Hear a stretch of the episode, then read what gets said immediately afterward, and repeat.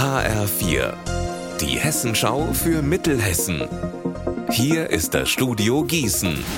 Hallo, ich bin Alina Schaller. Jahrelang haben Verbindungsstudenten in einer Marburger Schulturnhalle ihre blutigen Mensuren geübt. Also das Kämpfen mit scharfen Klingen, mit kaum bis keinem Gesichts- und Körperschutz.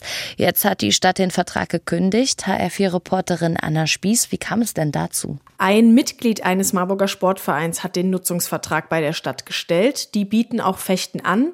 Was aber weder die Stadt noch der Verein wussten, die Sporthalle der Emil von Behring Schule wurde gar nicht für den Sportverein selbst genutzt, sondern für Burschenschaften und andere Verbindungen, die sich dort duelliert haben. Der Rechercheblock Stadtland Volk hat das aufgedeckt und dann bei der Stadt nachgefragt. Und daraufhin hat der Sportverein selbst den Vertrag gekündigt.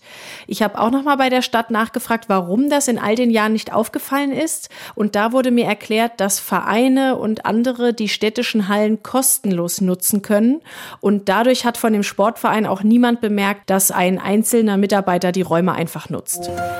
Die Stadt Herborn hat zwei Standorte vorgeschlagen, an denen Geflüchtete untergebracht werden könnten, mit Platz für 175 Menschen. Im Gespräch ist ein Teil der alten Kaserne in Herborn-Seelbach und ein Gelände in der Littau.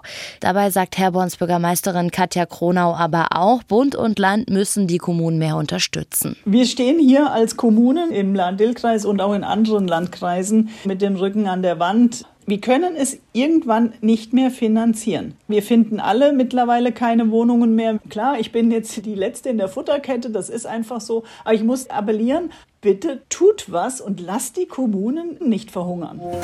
2000 knallgelbe Gummienten liefern sich am Sonntag wieder ein wildes Rennen auf der Lahn.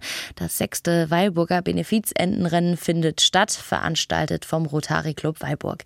Die Enten werden mit einem Frontlader von der Oberlahnbrücke in die Lahn geschüttet und dann geht's flussabwärts bis zum Bootshaus. Am Sonntag um 15 Uhr geht's los. Ab 13 Uhr werden direkt vor Ort noch die letzten 100 Wettscheine verkauft. Unser Wetter in Mittelhessen. Heute kann es immer mal wieder regnen, dazu in Limburg 18 und in Linden 17 Grad. Am Abend und in der Nacht bleibt es leicht bewölkt, so geht es auch morgen weiter und der Sonntag wird sonnig. Ihr Wetter und alles, was bei Ihnen passiert, zuverlässig in der Hessenschau für Ihre Region und auf hessenschau.de.